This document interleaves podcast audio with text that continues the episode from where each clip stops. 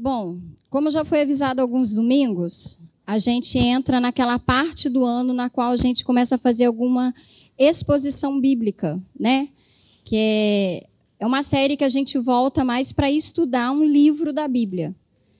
E como tem sido avisado já há alguns dias, a gente vai começar uma jornada no livro de Provérbios. A gente vai começar essa caminhada no livro de Provérbios e eu fui escolhida para fazer a introdução do livro de Provérbios. Então, vou pedir para vocês terem calma, tá?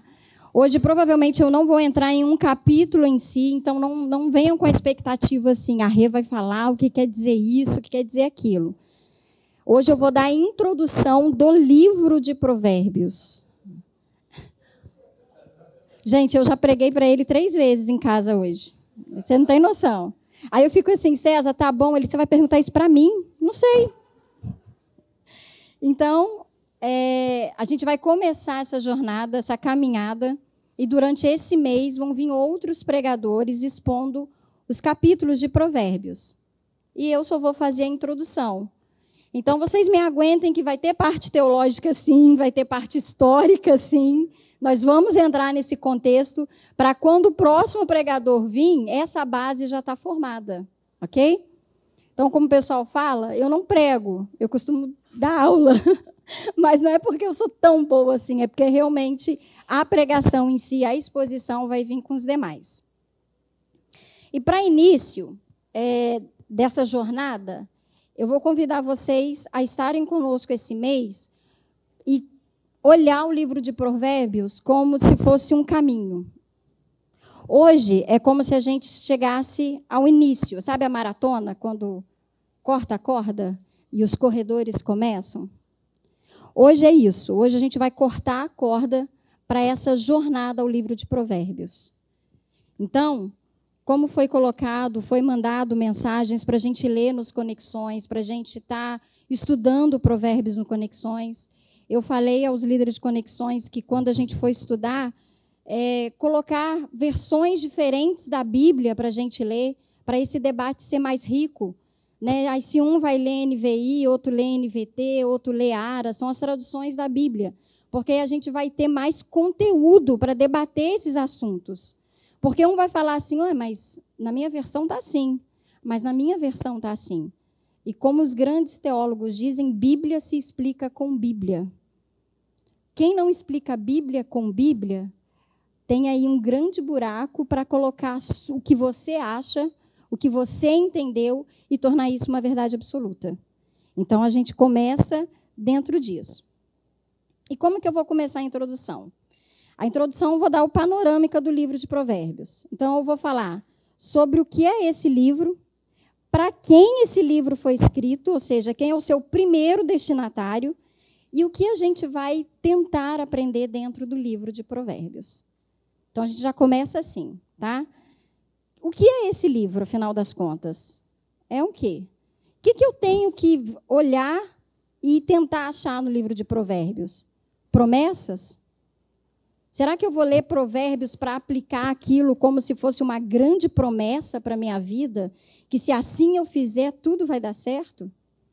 Mas espera aí, esse livro foi escrito lá no Antigo Testamento. Será que ele cabe para mim hoje? Quais são as aplicações? Quem foi o destinatário desse livro?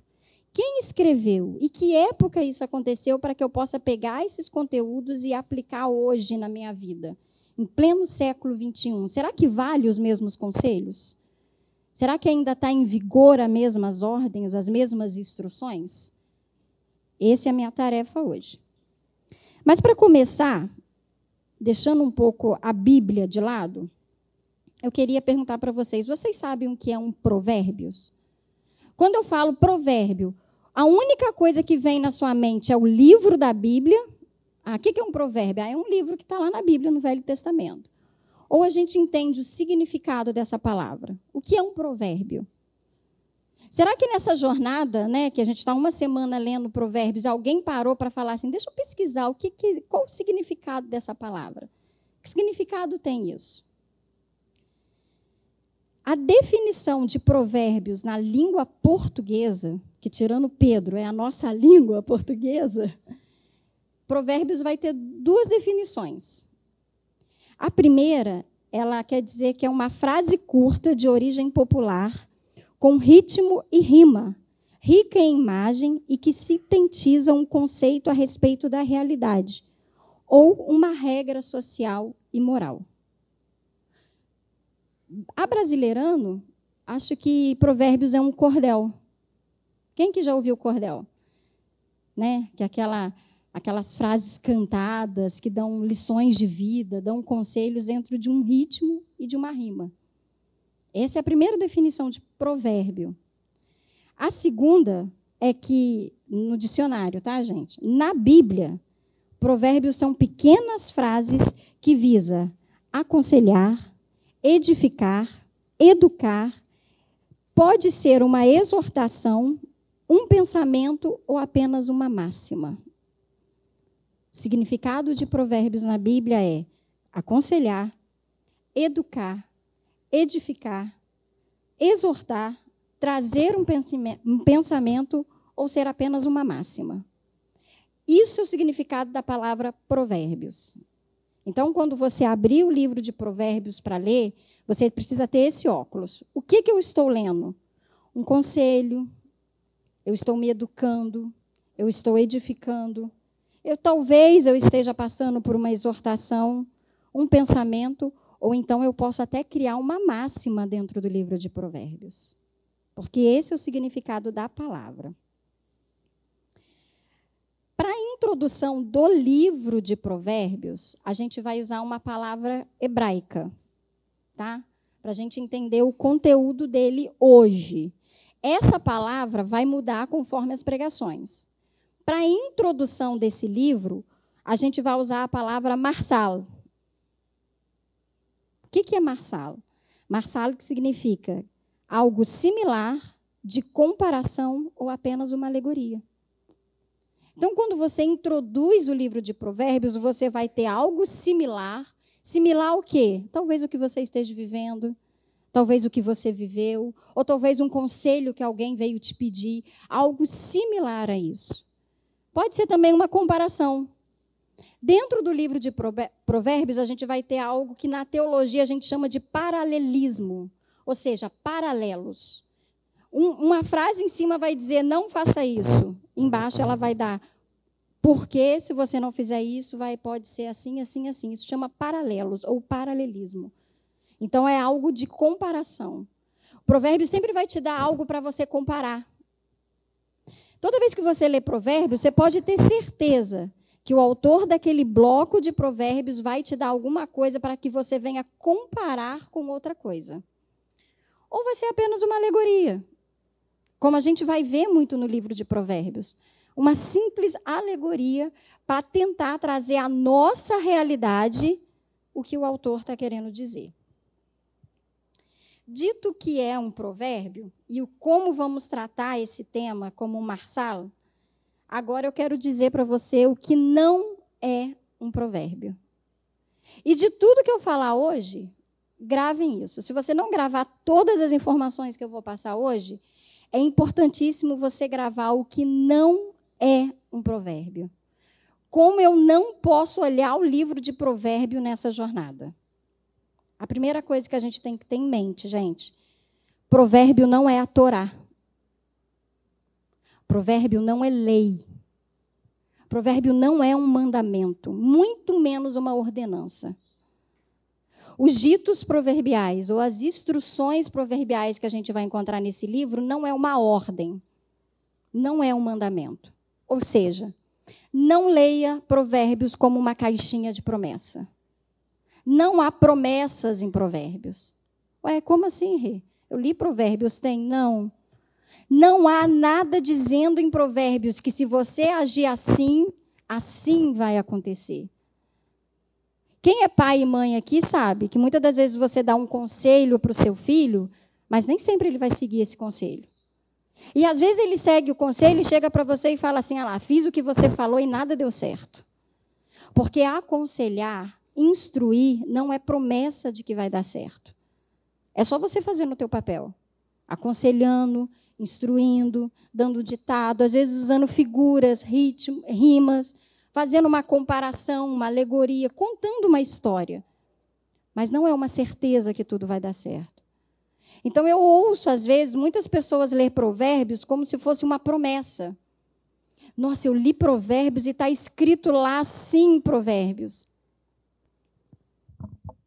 E isso quer dizer que quando eu fizer isso, nosso meu caminho vai ser maravilhoso, basta eu seguir. Não. Provérbios não é a Torá. Não existe um mandamento com promessas em Provérbios.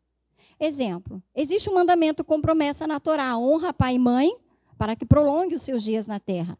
É um mandamento com promessa. Provérbios, quando há um conselho, filho, honra teu pai, honra tua mãe, porque isso vai ser bom para você, não existe uma promessa de nada disso. Existe sim um, um aconselhamento de como ser certo e como ser justo. Então, Provérbios não é uma promessa. E às vezes, eu, eu escuto muito isso, que as pessoas estão lendo a Bíblia e param de ler, e param de seguir, param às vezes de tentar praticar porque se frustra. Se frustra como? Ah, eu li e eu não entendi nada. Ou eu li, tentei fazer, mas ó, aconteceu tudo ao contrário, foi pior. Como se que você lesse ali fosse uma promessa que tudo fosse dar certo. E não é. Aí a gente se frustra pelas nossas expectativas de ler um livro e não o que quer dizer esse livro. Então, para a gente começar essa jornada em Provérbios, entenda: essa jornada não é uma promessa. Que a partir do momento que você começar essa série, ler Provérbios em casa e vir em todas as exposições, tudo vai dar certo. Bem provável que não, porque não é uma promessa, mas é um caminho e um caminho para a sabedoria. Durante o livro de Provérbios, a gente vai encontrar algumas coisas há algumas divisões nesse livro chamado Ditos Proverbiais e Instruções Proverbiais. Então a gente vai ter blocos de aconselhamento e, e blocos de é, instrução. Por exemplo, a gente vai ler lá: Não roube o pobre, porque é pobre, nem o oprimo necessitado num tribunal. Isso é um aconselhamento. Ele está te aconselhando: olha, não roube o pobre. Porque ele é pobre, você vai roubar o que dele? E também não oprima ele no, no tribunal. O que, que você vai fazer? Só vai fazer o cara passar vergonha? Não faça isso. Por quê? Porque isso é um aconselhamento. É o objetivo do livro de Provérbios fazer isso. Mas isso quer dizer que ninguém vai te roubar? Não. Isso quer dizer que ninguém vai te passar a perna? Não. Isso quer dizer que se você não levar a pessoa no tribunal a outra pessoa também não vai te levar? Não, isso é conselho para a sua vida. É a forma de você seguir. É a forma que a gente tem para mostrar, apontar Cristo para a pessoa. Por que, você não fez isso, Fernanda? Porque está lá em Provérbios um conselho que não, não é para mim oprimir as pessoas. Mas isso não quer dizer que a pessoa vá fazer a mesma coisa com você. É um conselho. A gente encontra também, e esse é muito falado, e talvez o mais polêmico de todos, tá? Ensina o menino no caminho em que deve andar, pois quando for velho não se desviará dele. Quantos aqui vê isso como uma promessa? Quantos aqui já orou assim, Senhor, eu eduquei meu filho na tua palavra, na tua graça, e mesmo ele passando por esse caminho, eu sei que uma hora o Senhor vai tocar nele. E às vezes não toca, às vezes não volta, às vezes não dá tempo, a gente fala, mas Senhor, não está lá na tua palavra. Tá. Mas é apenas uma instrução como você ser pai e mãe corretos diante do Senhor. É só uma instrução. Não é uma garantia, uma promessa. Porque pensa bem, se fosse assim, por que, que existem tantos filhos de crentes distraídos? Eu não vou usar a palavra desviados, não depois eu vou apanhar. Distraídos do caminho. Por quê? Porque os pais erraram? Porque os pais não foram exemplos? Porque no final das contas cai tudo nas costas dos pais. Porque os pais não instruíram? Não, a instrução talvez até tenha, né? Quantas vezes? Eu ouvi isso muito da minha mãe. Não, até onde eu podia, eu carregava pela mão até o dia que ela falou que não queria mais. Pela graça de Deus, eu estou aqui. mas poderia não estar. Isso não quer dizer que Deus falhou com a minha mãe. Quer dizer que ele ensinou ela como me instruir. Mas se eu ia ser instruída ao caminho, era comigo e com o Espírito Santo. Então, essa história de que não, irmão, vamos lá, tá lá, ensina o menino, ensina. Ensina, é uma instrução. Mas não tem uma promessa que isso vai dar certo. A gente ora e espera em Deus que dê. A gente faz o nosso papel, mas não é uma promessa. Não se frustre com Deus. Não se frustre com provérbios, se por acaso isso não der certo. Porque não é uma promessa. Isso é um conselho, é uma instrução de como ser bom pai e boa mãe. Então não podemos ler o livro de Provérbios como se fosse uma caixinha de promessa. Quem aqui é do tempo da caixinha de promessa? Vai lá e tira uma promessa. E geralmente cai muito Provérbios, né? Como se fosse. Provérbios não é uma caixinha de, promessas. Apesar que o livro de Provérbios vai falar muito é, sobre santidade e pecado, também não é finalidade do livro de Provérbios de tornar santo. Não é. A finalidade do livro de Provérbios é te tornar sábio. Apesar que quem é santo é sábio. Mas não é o objetivo de Provérbios. Eu vou ler Provérbios para me consagrar, para me tornar mais santo, porque quem sabe eu mudo de vida. Não. O objetivo do livro de Provérbios é te tornar sábio. E com a sabedoria vem a santidade. Porque se eu ouço um conselho bom, reto, justo e o sigo, eu automaticamente consigo manter uma santidade. A palavra santidade quer dizer separação. Ou seja, eu não vou oprimir o pobre, vou fazer diferente, então eu vou ser separado. Mas não é o objetivo do livro de Provérbios te tornar santo, e sim sábio. Deu para pegar até aqui? Deu para entender o que é um provérbio e o que não é um provérbio?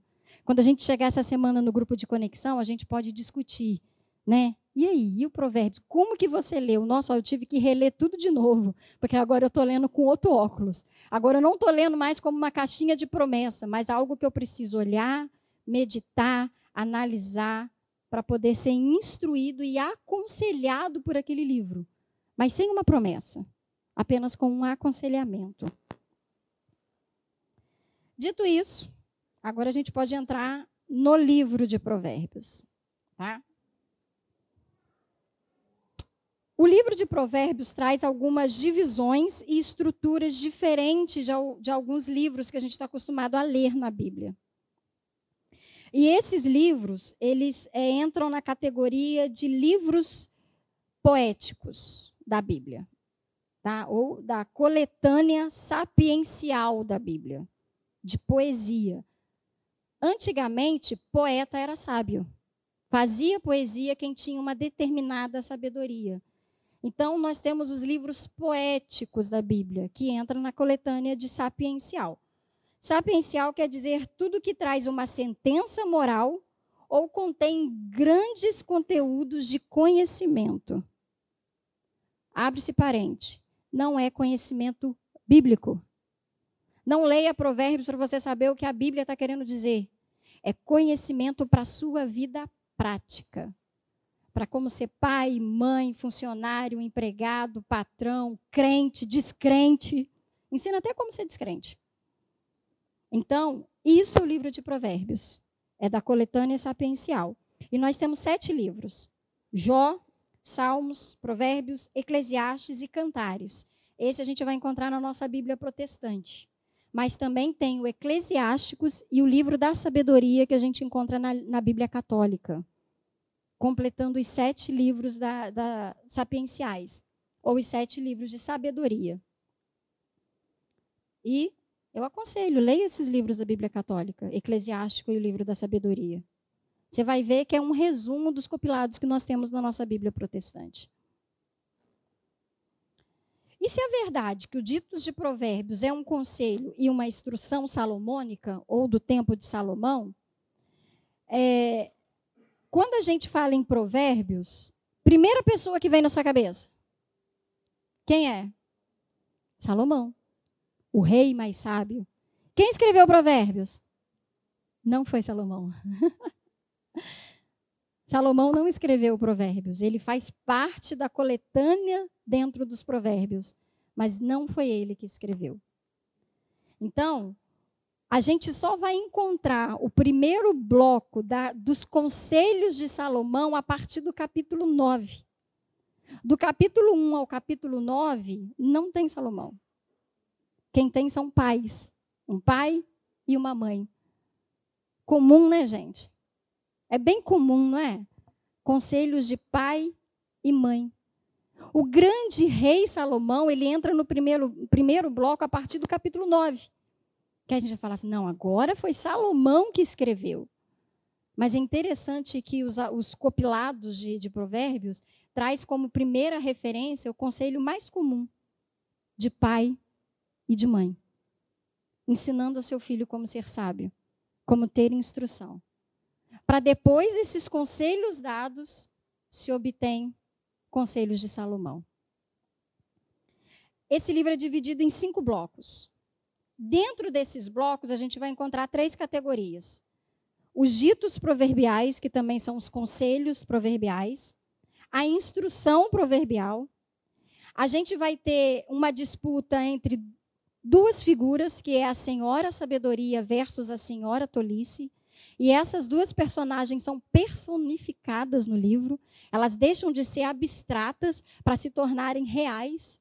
Você vai ver, por exemplo, algumas vezes no livro, a sabedoria grita pela cidade. A, a, a sabedoria arrumou a mesa, estendeu a cama, como se fosse pessoas te convidando, te proclamando, te chamando para ir comer com ela para deitar, para estar com ela ali naquele lugar. E, de novo, lugares corriqueiros. Às vezes a sabedoria está querendo te dar um conselho na hora da sua janta, na sua ceia, quando você está com a família reunida. Ou quando você vai dormir, e eu não sei quantos aqui faz aquele retro, retrospecto de como foi seu dia e começa a avaliar, poxa, eu não devia ter feito isso. Não, se eu tivesse ido por esse caminho, talvez quem está te convidando a deitar junto? A senhora sabedoria. Para você refletir no que foi aquilo. E elementos de decisões. Deixa eu falar uma coisa para vocês. Como eu disse, o livro de Provérbios não é para te santificar. E ele trabalha muito com algo chamado ego o teu coração. Em todo o livro de Provérbios você vai encontrar esse elemento de decisão. Livro de Provérbios você não tem como jogar na conta de Deus. Eu não estou tirando a soberania de Deus daqui. Eu estou dizendo que é muito fácil a gente fazer as coisas e falar, ah, mas foi da vontade de Deus mesmo. Se eu não fizesse, ia acontecer de qualquer jeito, porque Deus resolve tudo, Deus faz tudo. O livro de Provérbios põe a responsabilidade nas suas costas. Ele te dá o elemento de decisão. Que decisão? Ser sábio ou não? Ouvir ou não? dar ouvidos ao conselho ou não. Não dá para jogar nas costas simplesmente de Deus.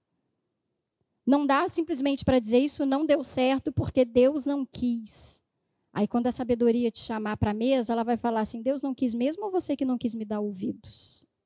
Ou você achou que o seu jeitinho era melhor, era mais fácil, mais tranquilo? Eu brinquei na, no pré-culto, eu falei, Hugo, não vou pregar. Você usou minha pregação?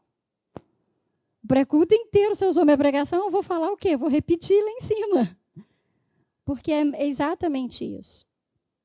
O livro de Provérbios diz: você quer continuar acomodado dentro do que você acha que você sabe, ou você quer dar aquela sacudida e dar ouvido à voz que clama nas cidades e grita por sabedoria? Os cinco, os cinco blocos de Provérbios está dividido assim: capítulo 1 ao 9 a gente é, tem a, a explicação do porquê e para quem são os escritos e os conselhos da instrução. Do capítulo 10 ao 22, a gente encontra o primeiro bloco de conselhos que se diz ser de Salomão. Do capítulo 22 ao 24, a gente vai encontrar o autor falando de conselhos de um sábio. Mas não é Salomão, é o conselhos de um sábio.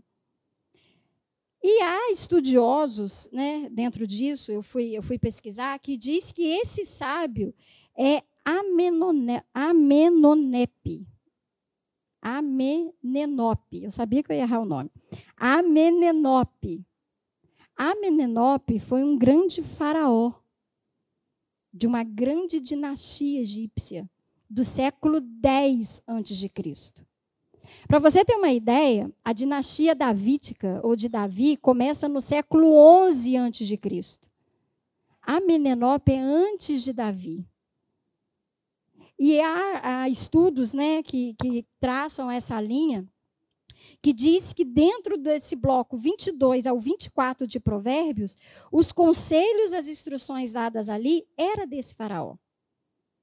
Esse faraó, ele era um escriba, que escreveu um dos mais antigos e simples exemplares de filosofia ética egípcia, conhecido como a Instrução da Sabedoria. Ela foi escrita durante o século X e, te, e é onde se encontra toda a base da fundação, da construção do Império Egípcio. E eu não sei se é do conhecimento de todos, o povo hebreu e israelita bebeu muito dessa fonte egípcia. A sabedoria, gente, ela não veio criptografada do céu.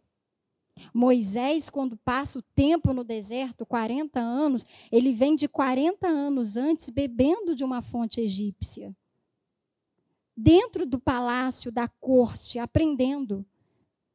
E mesmo sem sequer saber como seriam as coisas, ele seguiu um conselho: examina tudo e retém o que é bom. E quando ele, dentro da filosofia egípcia, suméria, pegou o que era bom, ele coloca no livro de Provérbios. Ele não, né? Mas ele coloca ali para ser aproveitado dentro do livro de Provérbios. Então, do capítulo 22 ao 24, a gente tem possivelmente um egípcio dando conselho para o povo de Deus. Quantas vezes nós não fomos aconselhados por alguém que não era nem crente?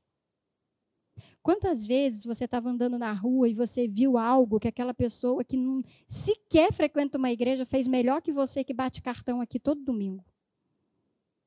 Mais sábio que você. Que você para e dá ouvido à voz da sabedoria daquela pessoa que talvez viveu mais, sabe mais, passou por alguma experiência e que não é crente. Não decora versículo bíblico. Não sabe nem onde está o livro de Provérbios na Bíblia. Nós temos essa fonte no livro de Provérbios. Do capítulo 25 ao capítulo 29, a gente entra dentro do reinado do rei Ezequias. Ali a gente começa uma outra parte da história. Olha como é importante o livro de Provérbios. O reinado de Ezequias é quando Nabucodonosor invade Judá, se eu não me engano, pela primeira vez o primeiro cerco babilônico. E quando Nabucodonosor entra, não sei se vocês lembram do livro de Daniel, ele leva para Babilônia os jovens que eram inteligentes, bonitos, ou tinham algum cargo dentro de Israel para viver na sua corte. Quando isso acontece, Judá, Israel ainda não tinha sido destruída. Isso vai acontecer quase cinco anos depois. Primeiro, ele pega as pessoas que eram proeminentes no, no, no reinado de Israel e leva para viver na corte dele, para provar dos manjares dele, para conhecer a sabedoria dele, para ouvir a filosofia dele, para ver a prosperidade dele, para ver que aquele reino que não era a menina dos olhos de Deus, não estava sendo atacado, mas estava atacando a menina dos olhos de Deus. Então, dentro dessa corte de Ezequias, ou Zedequias, a gente tem o segundo bloco de, de conselhos, que também dizem ser de Salomão. Mas há estudiosos que dizem que o nome de Salomão só foi usado ali porque Salomão era um conhecido no povo de Israel. Então, dizer que foi um faraó e Salomão, Israel vai dar ouvido a Salomão. Crente é assim também, né? Dizer que foi um e dizer que foi outro, eu dou ouvido a quem mais me interessa, a quem eu acho que é né, vai me fazer alguma coisa. Então, para que os conselhos não fossem perdidos, a gente entra no segundo bloco desse livro, dado como Conselhos de Salomão. E do capítulo 30 ao 31, a gente vai encontrar uma figura muito interessante chamada Agur. Eu falei que eram sete livros de, de coletâneas sapienciais. Esse Agur, do, do, do bloco 30 ou 31, ele vai fazer coro com o livro de Jó, Eclesiastes e Salmos. Esse Agur, ele vai percorrer o livro de Jó, de Salmos e de Eclesiastes. Esse Agur é um cara interessantíssimo. Ele é o cara que diz que não serve para nada o conhecimento. Que a sabedoria, ela é inalcançável. E se por acaso a gente alcançar a sabedoria, não vai servir para nada, porque eu não consigo pôr em prática. Para que, que eu vou ficar estudando, dando ouvido, ir para o caminho mais difícil, para o caminho mais estreito, que não vai resultar em nada? Muitas das vezes, o caminho da sabedoria não vai me levar aonde eu queria chegar. E Agur tem esse tom meio depressivo. Sabe? Agur me lembra muito um filósofo chamado é, Kant, Emmanuel Kant. Se eu não me engano, ele foi um mentor de Einstein. Que ele dizia: olha, a verdade ela é infinita e o homem é finito. Então, para de procurar a verdade. Você vai morrer sem achar a verdade. A Gura era mais ou menos isso. Ó, a sabedoria é infinita. Eu sou finito. Eu vou perder meu tempo dando conselho à sabedoria? E daí eu conheço muita gente que deu ouvido à sabedoria, e como eu disse que ele faz coro com os outros livros, ele diz: ó, o, eu vejo o justo falecendo e o injusto prosperando. Jó fala isso, né? Do que valeu ser fiel?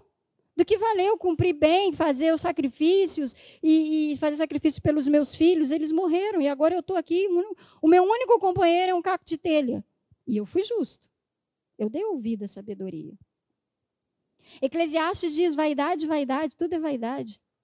Olha, você pode fazer o que quiser, mas no final das contas, come, bebe, curte a vida com a sua mulher, porque nada vai mudar. Esse era o coro de Agur. Agur tem essa visão.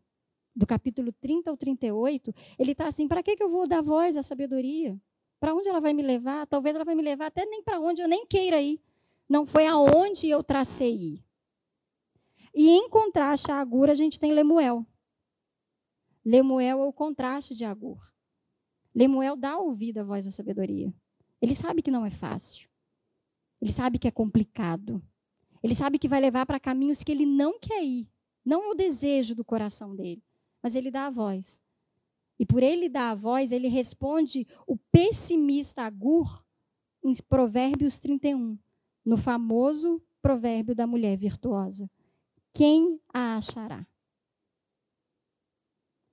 Em contraste ao pessimismo de Agur. Essas são as divisões do, do, livro de Provérbios que a gente vai caminhar nessa exposição, que a gente vai caminhar durante essa série. A gente vai ter todas essas nuances, a gente vai ter o pessimismo versus o que não é, a gente vai ter disciplina, a gente vai ter tudo isso dentro do livro, que foram divididos em cinco blocos. Para culminar em Provérbios 31. Então, para começar, vou falar um pouquinho do capítulo 1 ao capítulo 9 sem entrar no tema em si. Provavelmente a pessoa que vai vir domingo que vem vai entrar nesse tema. O capítulo 1 nos fala que o primeiro receptor desse livro eram jovens imaturos. Sabe o que eu achei interessante? No, no hebraico, o autor chama de petit. E não é quer dizer pequenos em francês, não. Quer dizer imaturos. Pelo menos no hebraico. No francês deve ser pequeno, né? Eu não sei imaturos. Pessoas imaturas. O primeiro bloco desse, dessa série vai falar com pessoas imaturas. E quando eu comecei a constituir isso, eu me lembrei que um dos temas mais falados desde a nossa festa de, do ano passado é sobre imaturidade. Se nós vamos ser maduros ou imaturos. E o primeiro bloco dessa série vai falar com esses jovens imaturos que provavelmente eram futuros sacerdotes, reis, príncipes, levitas, escribas. Eram jovens que tinham alguma proeminência no, no, na corte de Israel e que foi levado para a corte do rei da Babilônia. Esses imaturos estavam saindo da sua corte e indo para a corte da Babilônia viver lá. E a preocupação do, do, do conselheiro, do autor, é falar assim: e agora? Como que eu vou fazer com esse bando de jovem imaturo numa corte onde tudo pode? Tudo me agrada. Vocês lembram qual foi a primeira coisa quando eles chegaram lá na corte babilônica? Nabucodonosor fez um banquete real para eles. Gente, pensa comigo. Viaja comigo um pouquinho. Eles estavam saindo de uma cidade que, apesar de ser conhecida como Olho, né, a menina dos olhos de Deus, estava sitiada, estava cercada. Eles estavam tendo escassez de muitas coisas. Eles estavam sendo atacados. E eles vão, esses jovens, sabe? Sabe esses jovens imaturos, adolescentes, vão para uma corte que agora tem de tudo. Tem comida farta, tem bebida farta, tem prazer, e tem mulheres, tem cama boa, tem festa para ir. E esses jovens são os representantes de Israel naquela corte. Vocês estão conseguindo entender o peso disso? Os jovens que iam ser representantes do povo de Deus numa corte babilônica com acesso a tudo e sem ninguém para dizer pode não pode. Não tinha ninguém para dizer assim, não tinha Bíblia, gente. A Torá tinha sido destruída, tinha sido deixada. Entre Salomão e Ezequias, Ezequias, tem aproximadamente 200 anos de diferença. E nesses 200 anos, eles deixaram muita coisa invadirem o seu reino, quando eles tinham os sacerdotes, e eles tinham os escribas, e eles tinham os sacrifícios, eles tinham o templo entrar, e mesmo assim eles se contaminaram com a idolatria. Imagina agora numa corte onde não tem nada disso. Onde não tem pai para vigiar, onde não tem mãe para dizer a hora que tem que chegar em casa, onde não tem o pastor para dizer você não pode fazer isso, onde não tem o conexão onde você pode debater e aprender as coisas, não tem nada disso. Estou livre, leve e louco. Essa é a corte babilônica para aqueles jovens. Então, o primeiro receptor é esse. É essa pessoa. Então, do, do, capítulo 1 ao capítulo 9, a gente vai ouvir o pai e a mãe de Lemuel aconselhando ele a buscar uma esposa sábia. A primeira preocupação desse pai é falar para Lemuel assim: Lemuel, acha uma esposa sábia. Ué, mas eu não tenho que estudar? Eu não tenho que ser alguém? Eu não tenho que conhecer Bíblia? Eu não tenho que decorar a Torá? Eu não tenho que saber versículo por versículo? Não. A primeira coisa que você tem que fazer na corte é orar e ter discernimento para achar uma mulher sábia. É o primeiro conselho que o pai e a mãe de Lemuel dá para ele. Então aqui a gente vai começar a entrar na personificação da senhora sabedoria, com ações práticas e difíceis de se tomar, mas que vai conduzir a um caminho de vida, Lemuel. Que vai dar a Lemuel o desfecho final lá do capítulo 31. Mulher virtuosa, quem a achará? E é engraçado que quando eu comecei a ler Provérbios, e eu li, eu li em várias traduções, a gente vai ver que parece que é uma mulher que está na rua e essa mulher grita por Lemuel. Olha, a, a sabedoria está gritando na cidade.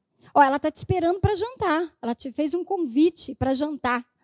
Eu lembrei da série de relacionamentos que a gente teve na capela, que um dos tópicos, o Pedro falou assim: ó, se ele está interessado em você, faz ele te pagar o almoço mais caro da cidade. E o interessante é que aqui, talvez não seja o lugar mais caro da cidade, mas com a companhia mais eficaz da cidade, que era a Senhora Sabedoria. Talvez o lugar aqui foi a corte de Nabucodonosor. Mas a companhia fazia toda a diferença para quem ia jantar com aquele jovem imaturo. E a gente vai ver uma briga entre a senhora sabedoria e a senhora tolice. Eu gosto mais de usar a senhora loucura. Em algumas traduções ela vem como a senhora loucura. Em outras ela vem como a senhora apaixonada. Aí eu comecei a pensar, dizem que mulher apaixonada é o bicho, né? Passionalidade pura. E Provérbios traz ela como mulher apaixonada. E durante o capítulo 1 ao capítulo 9, até o 10, se eu não me engano, ela é atraente, ela é sedutora, ela é convidativa, ela fala o que você quer escutar, ela te leva aonde você queria ir. Sabe? Eu, nossa, eu pensei que hoje eu queria andar por esse caminho. A senhora apaixonada ou a senhora loucura te leva exatamente a esse caminho que você queria. Ela te dá exatamente a resposta que você queria escutar. Ela te dá o conselho que você acha que é sábio. Quando fala assim, ah, ele é pobre, mas se ele é pobre, por que, que ele fez isso? Ele, não, eu não vou pagar uma de otário, eu vou exigir os meus direitos. A mulher apaixonada fala assim: verdade, amor. Se você baixar a cabeça agora, ele vai pisar de novo. Se você fizer isso agora, ó, você vai perder toda a sua honra. Aí o cara se sente o quê? Não, tá certo. Em contrapartida, a senhora sabedoria diz assim: não, tenha calma. A justiça é do Senhor. Uma hora vai vir. Você não pode agir assim. Por quê? Porque você precisa ser sábio.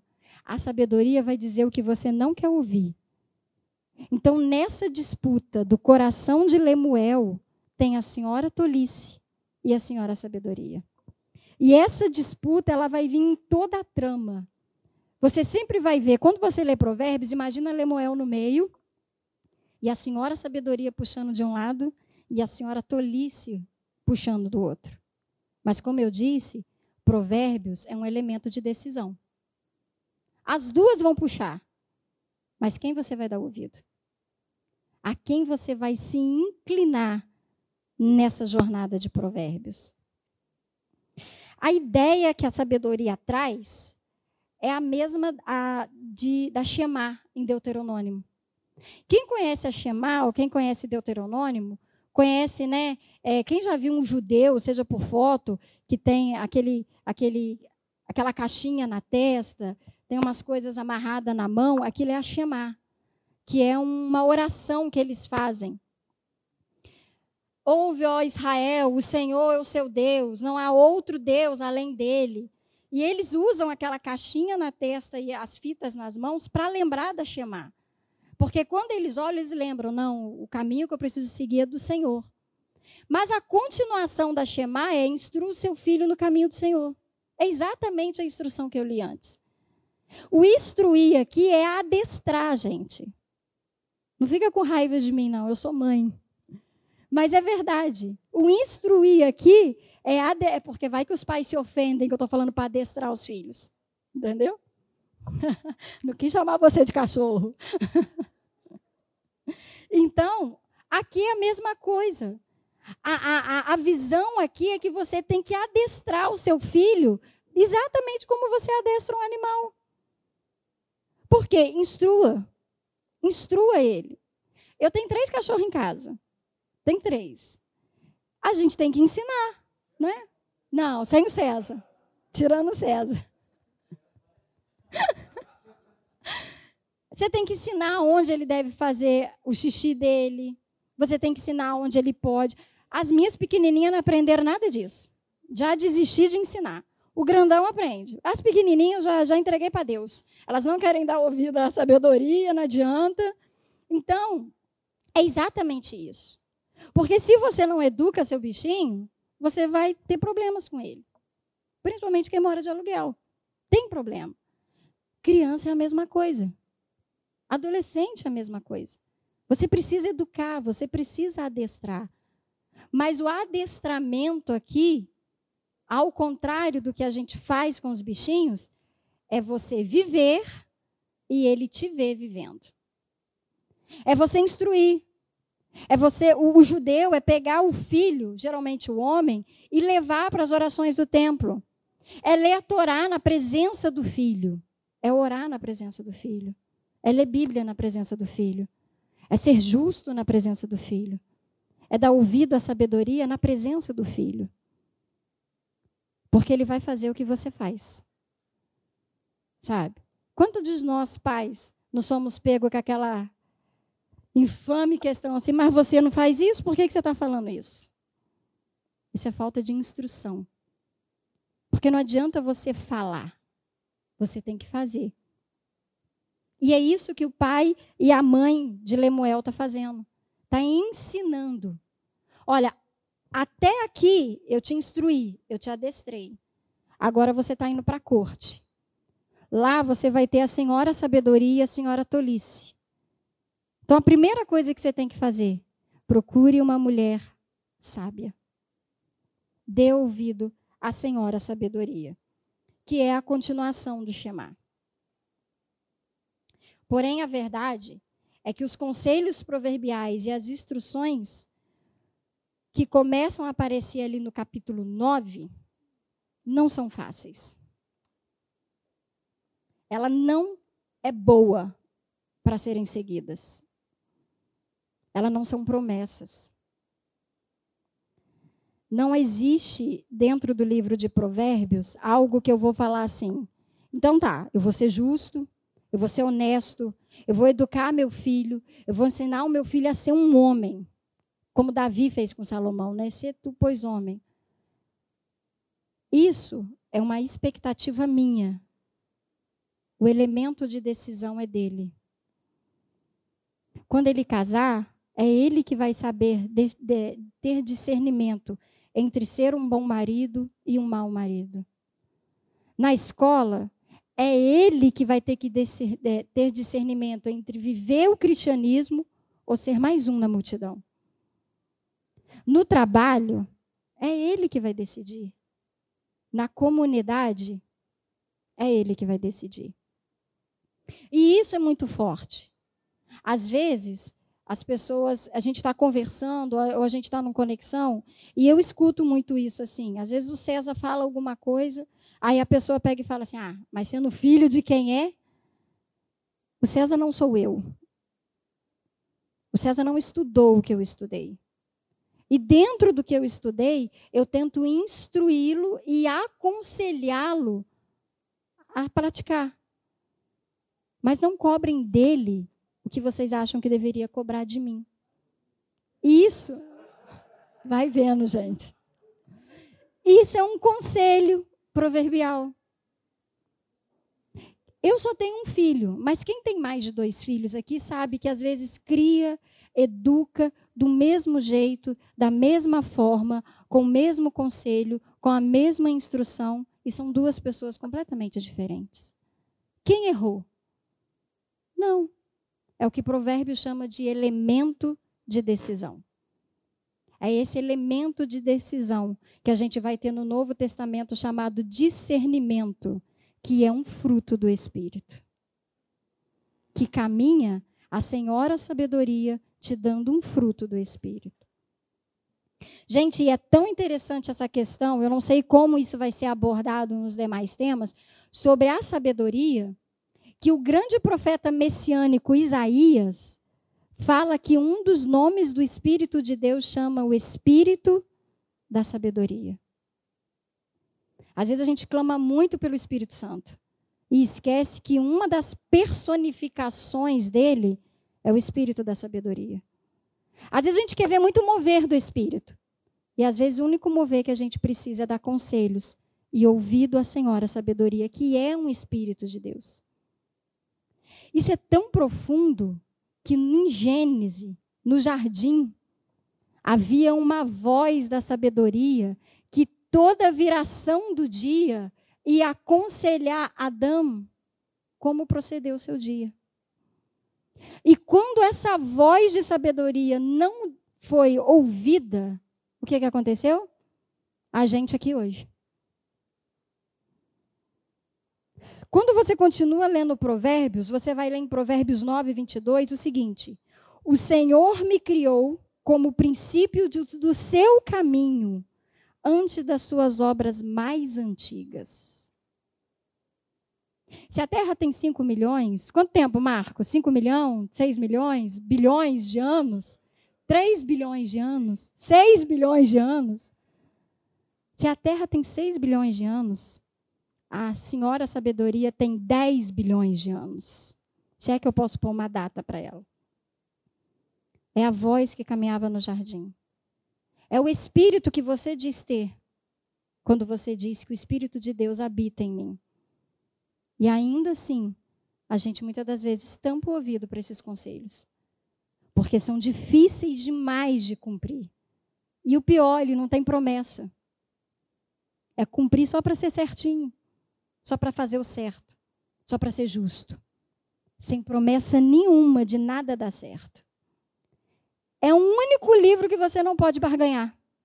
Você não pode fazer troca com ele. Eu vou fazer porque vai acontecer isso. Não. Eu vou fazer porque eu ouvi a voz da sabedoria e é assim que tem que ser. O livro no qual vamos falar durante esses domingos é um livro de propósito. Não é um livro de promessa, mas de propósito. Como a aplicabilidade dessa instrução, eu quero chamar vocês para entender que o livro de Provérbios ele é um propósito do capítulo 1 ao capítulo 31. E qual é o propósito do livro? Ser sábio. Ouvir a Senhora a sabedoria.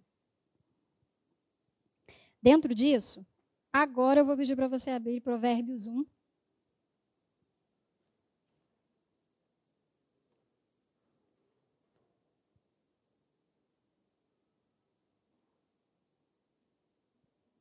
Eu vou ler numa versão chamada NVT.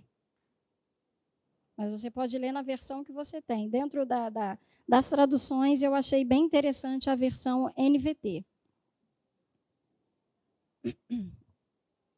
A gente vai ler do 1 ao 9, mais ou menos. E eu queria que você escutasse agora o capítulo 1 de Provérbios, do 1 ao 9, com todo esse panorama que eu dei. Talvez tenha sido muita informação. E eu tentei reduzir ela o máximo que eu pude.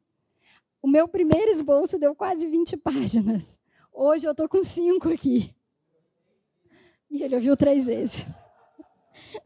O Pedro eu tentei mandar três vezes para ele, para vocês terem uma ideia, a última nem foi completa. Amém, eu recebo.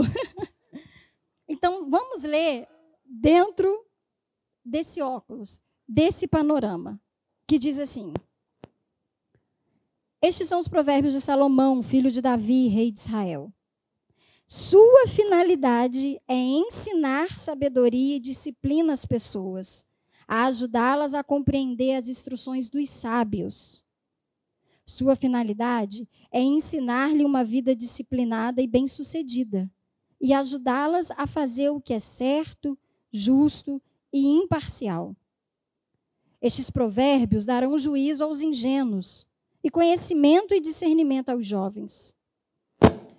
O sábio que os ouvir se tornará ainda mais sábio. Quem tem entendimento receberá orientação ao examinar o significado desses provérbios e parábolas, das palavras dos sábios e dos seus enigmas. O temor do Senhor é o princípio do conhecimento, mas os tolos desprezam a sabedoria e a disciplina. Vou terminar aqui como o, quem escreveu a NVT deixou bem claro, é isso. A finalidade é ensinar a sabedoria e a disciplina às pessoas. É a sua finalidade e não a sua promessa. Então, para a gente terminar agora, eu vou deixar algumas perguntas para vocês. E essas perguntas que corram a semana, corram os conexões e cheguem aqui para a próxima mensagem de domingo. A quem estamos dando ouvido? Quem nós estamos abraçando? E quem tem ganhado o nosso coração? Nessa disputa entre a senhora sabedoria e a senhora loucura. Eu acredito que todos nós estamos numa corte pagã Todos nós vivemos nesse mundo, a não ser que tenha algum ET entre nós. Todos nós estamos sujeitos aos prazeres, aos desejos, às vontades dos nossos corações todos os dias. A gente parece que a gente está num, num desenho animado. Já viu desenho animado? A gente passa praticamente 24 horas por dia com aquele, de um lado o anjinho, do outro o demoninho, o diabinho te dando conselhos. A nossa jornada de vida é assim. No ombro está um anjinho, no outro ombro, o diabinho. O tempo todo te dando conselhos. A quem você tem entregado o seu coração? Eu estou lendo um livro que fala muito sobre liberdade. É, eu acho que é Na Estrada com Agostinho, esse livro. Na verdade, eu estou relendo ele. E durante a, o livro, o final o, de cada capítulo, o autor ele faz algumas perguntas. E na semana que eu comecei a esboçar, houve uma pergunta nesse livro que eu achei extremamente coerente para essa introdução de Provérbios. É mais ou menos assim. O autor diz: reconhecer que se sabe, reconhecer que sabe o que deve fazer não é o bastante. Eu saber o que eu tenho que fazer não é o bastante. Porque na estrada você está sempre seguindo alguém.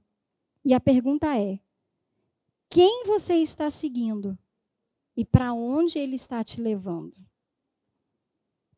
A quem você está seguindo e aonde essa pessoa está te levando. E agora eu quero fazer pergunta para vocês. Quando a gente chegar no capítulo 31, qual vai ser a reflexão dessa série? A gente vai sair mais sábios? Ou a gente vai sair mais tolos? A gente vai sair um pouco mais disciplinados ou a gente vai continuar no nossa como é que você falou, no nosso na nossa zona de conforto preguiçosos. Ser sábio dá trabalho. Ser sábio não cabe com preguiça. A gente vai sair um pouco mais instruídos ou ser ignorante está de bom tamanho? Afinal, ser ignorante ninguém vai me cobrar nada mas tem também a sua cobrança. Tem um ditado persa, um conselho persa, e eu queria usar ele para não usar a Bíblia e não cair na mesmice de citar Paulo. então eu vou usar um ditado persa que diz assim: As más companhias são como o mercado de peixes. Acabamos por nos acostumar com o cheiro. Será que a gente já está tão acostumado com o cheiro que provérbio está sendo tão mal interpretado nas nossas vidas? Eu dei a largada. O final agora vai ser o elemento da decisão de vocês.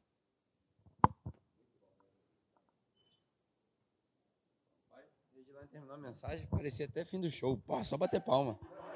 Podia fazer assim, ó. muito bom, muito bom. Ah, espero que você tenha sido abençoado por essa mensagem. Como ela falou no começo dessa, dessa exposição de hoje, a gente chegou na, no momento da nossa igreja, todo ano a gente faz isso, onde a gente mergulha fundo em um conteúdo bíblico. Então eu quero te encorajar literalmente a ler o livro de Provérbios. É, durante alguns dias, nem todo dia a gente consegue fazer isso, mas durante alguns dias eu venho enviando, oh, hoje nós estamos no capítulo tal, hoje nós estamos no capítulo tal. É, e a coincidência que, que aconteceu essa semana é que o primeiro bloco de leitura nosso, a gente conseguiu ler desde quando a gente começou até o capítulo 9, que foi a primeira parte que a Regilane é, trouxe na parte da exposição dela. E agora, para quem está acompanhando a leitura, a gente começa o capítulo 10. Nas próximas duas semanas, a gente vai até o capítulo 22, que vai dar mais ou menos esses conselhos. Então, leia. Né? Queria eu, quando eu, fosse, quando eu era jovem, ter alguém para falar para mim assim: ó, faça assim, faça assado. Ensina o que é certo, o que é justo, o que é imparcial. Então, leia, ainda dá tempo. Se você é jovem de 65, 70 anos, 80 anos, ainda dá tempo de se tornar sábio. Amém? Então, leia, acompanhe a leitura. Se você não começou ainda, dá tempo de, de pegar o ritmo. É uma leitura muito simples, muito fácil. Ao longo dessa série, a gente vai liberando alguns materiais que já tem gravado também sobre provérbios, vai te ajudar a, a entender um pouco melhor né, e que no final dessa série a gente saia mais sábio dela. Ah, o Serginho pediu para avisar para todo mundo que faz parte do, da equipe criativa, né? seja música, câmera e por aí vai, se você faz parte, ele queria que você ficasse por uns cinco minutinhos, eles vão ter uma conversa ali na sala sobre o que vai acontecer nas próximas semanas, algumas adaptações. Tá bom? Show? Todo mundo pegou? Todo mundo conseguiu absorver provérbios? Show de bola. Vamos orar? Pai, nós te agradecemos por essa manhã, te agradecemos pela sua sabedoria, te agradecemos porque o Senhor deixou essa fonte de sabedoria inesgotável. Cada vez que nós lemos, parece que a palavra se torna mais viva e fala mais conosco. Pai, que nós possamos desenvolver uma paixão pela leitura bíblica, que a gente possa desenvolver esse amor mesmo pelas Escrituras. Que durante esses próximos dois meses, de julho e agosto, nós estejamos totalmente devotos à leitura da Sua palavra. Que nós possamos, ao acordar e ao dormir, meditarmos na Sua lei, para que nós sejamos abençoados, para que nós sejamos bem-aventurados, para que nós entendamos que não é, não é um, um conteúdo e um livro de promessas, mas de princípios para a nossa vida e que a nossa vida pode se tornar uma vida mais sábia com as suas instruções. Pai, que o seu Espírito Santo nos ajude, que o Senhor ajude cada pregador dessa série, Pai, para que eles possam comunicar aquilo que o Senhor quer comunicar para a sua igreja. Que nós saiamos edificados daqui a cada domingo, transformados de acordo com a sua palavra. Que esse restante do domingo seja também um domingo abençoador e abençoado para nós, para as nossas famílias. Que o Senhor abençoe o nosso tempo de comunhão e que tudo corra de acordo com a sua vontade, para que nós possamos perceber a sua vontade. Essa é a nossa oração em nome de Jesus. Amém. Amém. Tenha uma boa semana. Espero que você seja abençoado com várias oportunidades de comunicar o evangelho. Não esqueça de convidar as pessoas para vir nessa série, porque essa temporada é a temporada mais bíblica que nós temos na igreja. Então, se você quer convidar alguém para ouvir a palavra de Deus, é agora, né? Julho e agosto é o melhor momento para você convidar os seus amigos, seus inimigos, os que te devem e os que você deve. Beleza? Deus te abençoe, ótima semana e até a próxima oportunidade.